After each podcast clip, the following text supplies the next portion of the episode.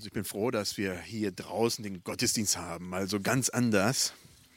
Und ich bin auch froh, dass seitdem ich hier in Karlsruhe bin, immer Gemeindepicknick bei klarem Sonnenschein ist. Also das ist sagenhaft. Das hat schon was für sich.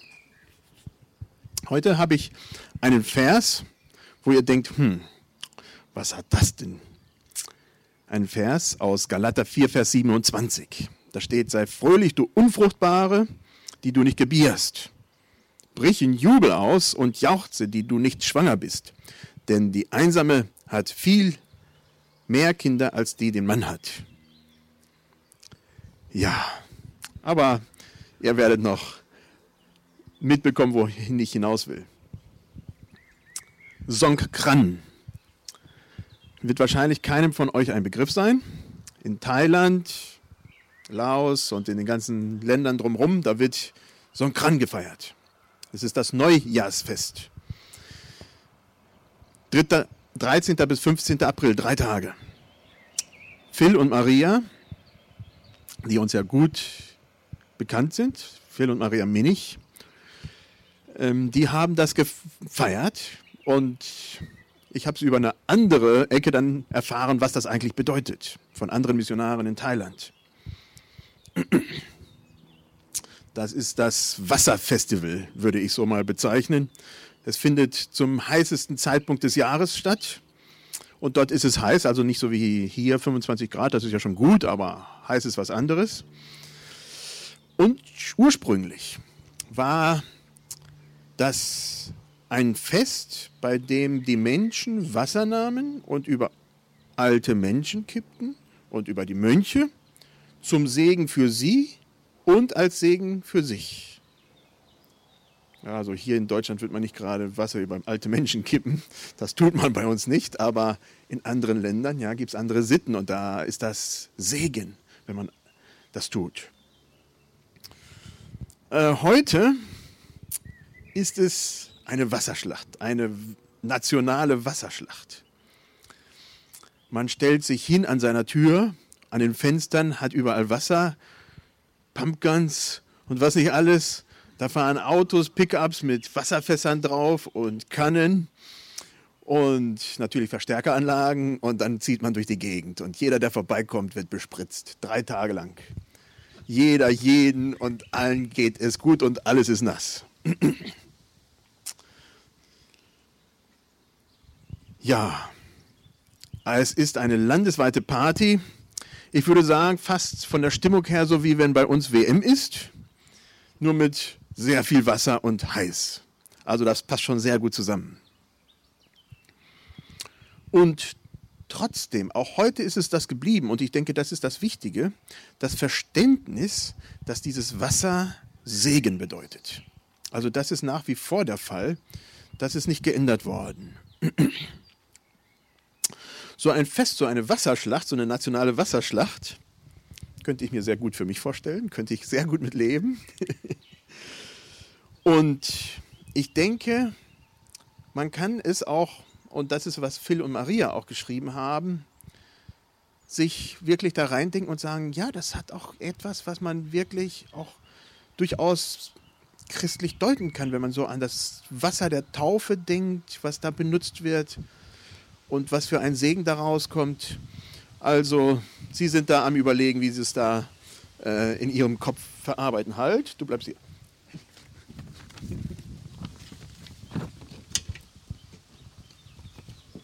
Genau.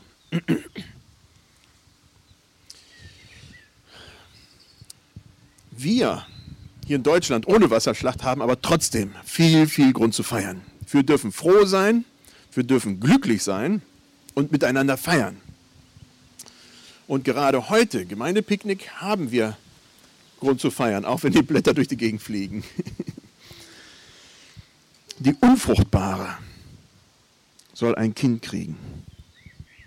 Im Brief an die Galater soll sie sich freuen. Sie wird Kinder kriegen.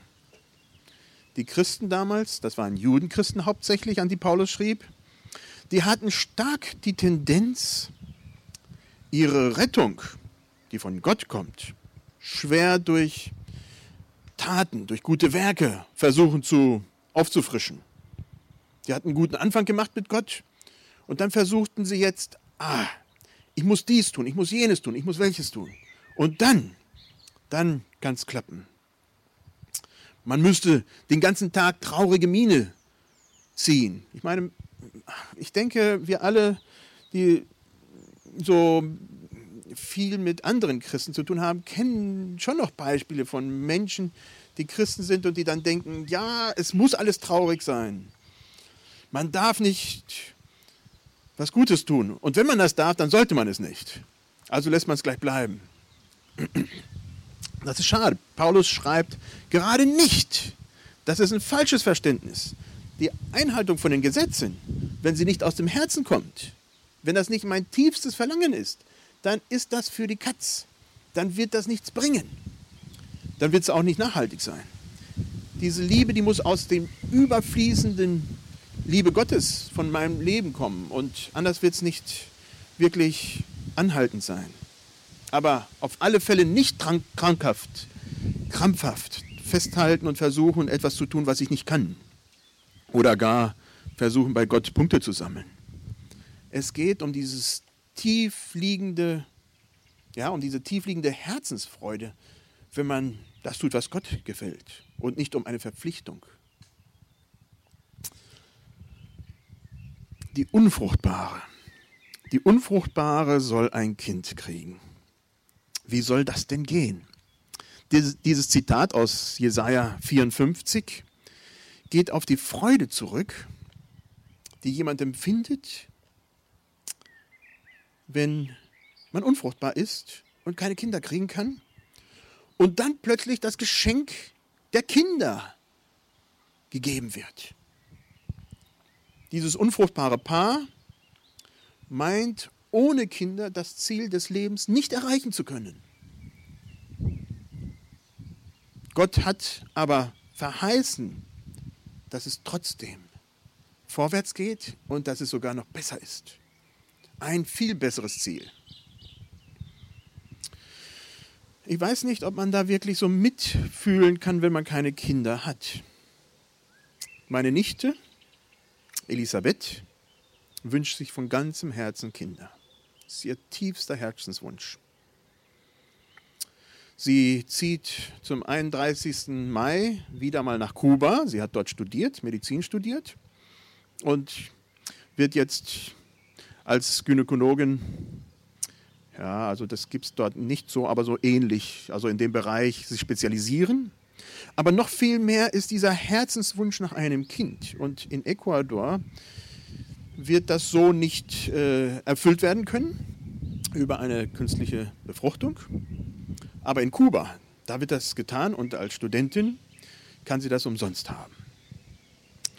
Das ist schon etwas, was ihr ganz, ganz, ganz tiefer Wunsch ist. Da können wir uns jetzt drüber streiten, ob das sinnvoll oder was nicht ist und was nicht alles. Aber ja, ich denke, wenn jemand so betroffen ist und diesen so tiefen Wunsch hat, dann kann man sich das gar nicht vorstellen, was das bedeutet. Und sie hat es mir versucht zu schreiben, das ist für sie wichtig, körperlich wichtig. Ja, der kommt gleich. Ich mache mal kurz Pause. ja. Also sie hat mir geschrieben, dass es für sie körperlich wichtig ist. Ich habe es nicht ganz verstanden. Sie schreibt dann immer auf Spanisch und ich antworte auf Englisch. Und äh, so gerade die Fachsprache, da komme ich doch an meine Grenze, merke ich im Spanischen. Und äh, auf alle Fälle wäre es gut, wenn sie schwanger wäre und ein Kind haben könnte. Aber viel, viel tiefer ist dieser Wunsch, ein Kind zu kriegen und es nicht zu können. Als Frau in Ecuador hat man Kinder zu haben als Frau. Und das ist noch nicht mal so schlimm wie in Afrika, aber doch ist das schon etwas, was ganz, ganz tief zur Erfüllung einer Frau gehört. Dieser Wunsch ist brennend. Gott sagt in diesem Text, ich werde deinen Wunsch erfüllen. Aber anders. Es wird eine große Schar an Nachkommen geben. an geistlichen Nachkommen. Das ist viel wichtiger als eigene Kinder. Gerade in Jesaja geht es darum, dass das Volk, was von Gott eigentlich weggeschoben wurde, nicht ganz weggeschoben wurde. Nein, es wird wieder aufblühen. Unfruchtbarkeit ist eigentlich etwas Definitives. Das ist nicht etwas, was man ändert. Das ist endgültig. Es ist nicht wirklich beeinflussbar. Mit der modernen Medizin, ich habe ja schon von meiner Schwester berichtet, da kann man so ein bisschen dran rumfuschen und machen, Dinge machen, die eigentlich nicht so möglich sind. Aber es ist teuer, es ist nicht leicht und es ist mit Risiken verbunden. Das ist nicht der Normalfall. Bei uns in Deutschland ist es auch nicht tragisch, wenn einer keine Kinder kriegen kann. Insofern können wir das gar nicht mal so nachvollziehen. Also im Einzelfall schon, aber als Gesellschaft ist es halt eben nicht so tragisch. Ähm, für viele Paare oder für einzelne Paare möchte ich mal sagen, ist Kinderwunsch gar nicht das, was sie wollen. Sie wollen gar keine Kinder. Kinder sind eher lästig, Kinder stören, Kinder machen Krach.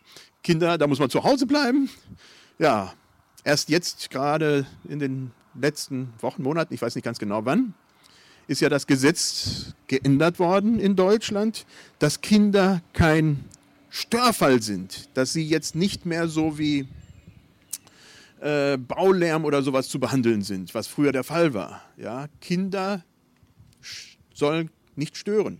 Wir haben das empfindlich miterlebt im Kindergarten, wo die Adriana war. Da hat eine Rechtsanwältin nebenan ihre Praxis gehabt. Und die hat durchgebracht, dass die Kinder auf dem Spielplatz vom Kindergarten nicht spielen dürfen, weil sie Krach machen.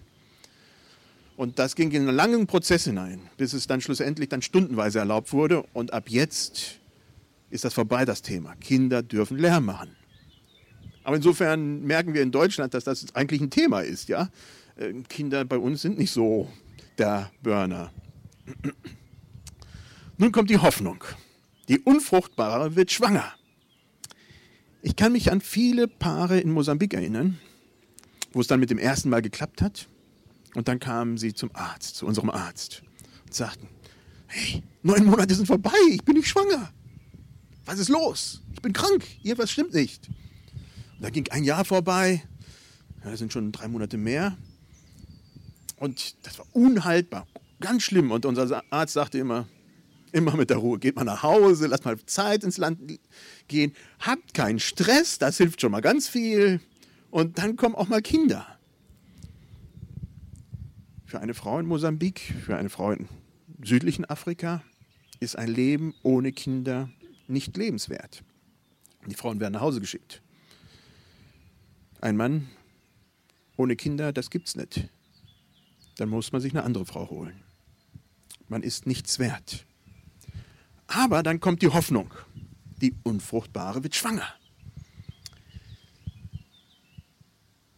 Und ich muss sagen, in Afrika sind es sehr viele schwangere Frauen, sehr viele Babys, sehr viele Kinder. Das ist was Tolles.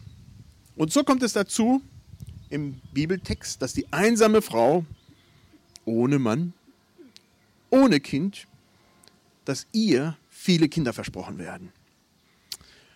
Auch wenn sie vorübergehend gemeint hat, sie würde ohne Mann und ohne Kind gar keine Lebenserfüllung haben können. Es wäre sowieso alles nichts wert. Verheißt Gott viele Kinder. Gott hat sich wegen der Fruchtbarkeit dieser Frauen Gedanken gemacht. Und er will diesen Herzenswunsch erfüllen. Er hatte sich zurückgezogen, Gott. Und das hatte damals einen Grund. Das Volk Gottes hat nicht getan, was es sollte. Und es wusste es. Hat andere Götter genommen, hat die Kinder zum Moloch geopfert. Und also es waren wirklich Menschenopfer und was nicht alles. Es war schlimm. Und Gott sagte, da, damit kann ich gar nicht leben. Aber er sagt, nein, das wird nicht so bleiben. Ihr werdet Kinder haben. Ihr werdet wieder ein Volk. Ich habe am Anfang Bezug auf dieses Neujahrsfest im Südostasien genommen.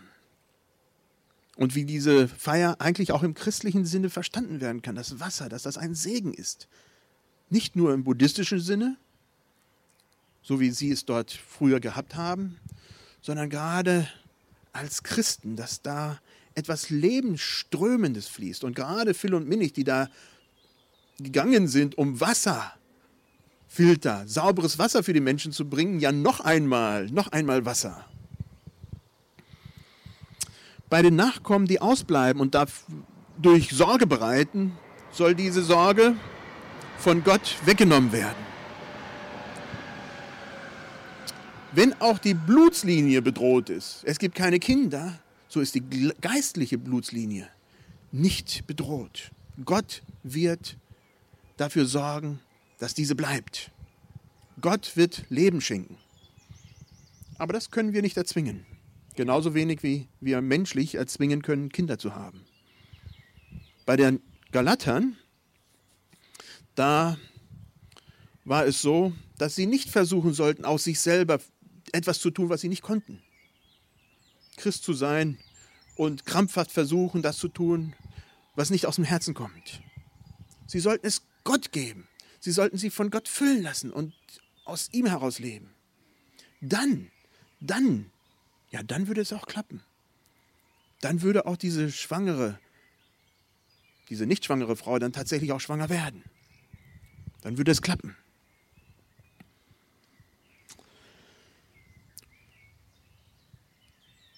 Das ist für mich, wenn ich das so betrachte, Grund zu feiern. Das bedeutet, schwanger zu werden und zu gebären. Also ich weiß nicht, wie es euch geht, vielleicht doch eher die Männer. Ich weiß es nicht. Also mir geht es immer so, wenn ich schwangere Frauen sehe, dann finde ich das klasse. Das hat sowas an sich. Ja, da, das ist lebensspendend, das ist was Besonderes, das ist nicht so alltäglich. Ja, und so sagt Gott, jawohl, das wird bei euch passieren. Das ist Grund zu feiern. Wir, die wir eigentlich keine Hoffnung haben, wir werden von Gott mit Hoffnung erfüllt. Wir können jubeln. Und das wollen wir heute bei diesem Gemeindepicknick tun.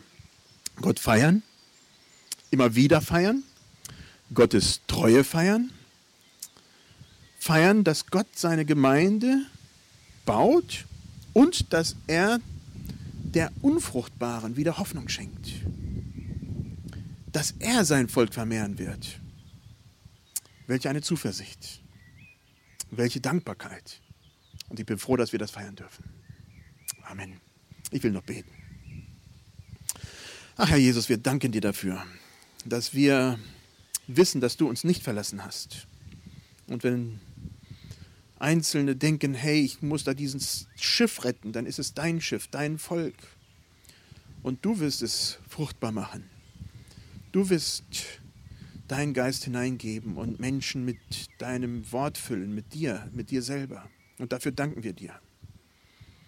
Herr, du willst auch die Menschen zu dir ziehen, auch wenn wir vielleicht kurzzeitig eine Tiefe erleben und denken, Mensch, so gerne hätten wir mehr Leute, die zu dir kommen. So sagst du, nein, das wirst du tun. Und wir wollen uns darauf verlassen, Herr. Wir wollen dankbar dafür sein, dass du das tust, dass du mit uns gehst. Ja, dass du uns Grund gibst, zu jauchzen und zu jubeln. Amen.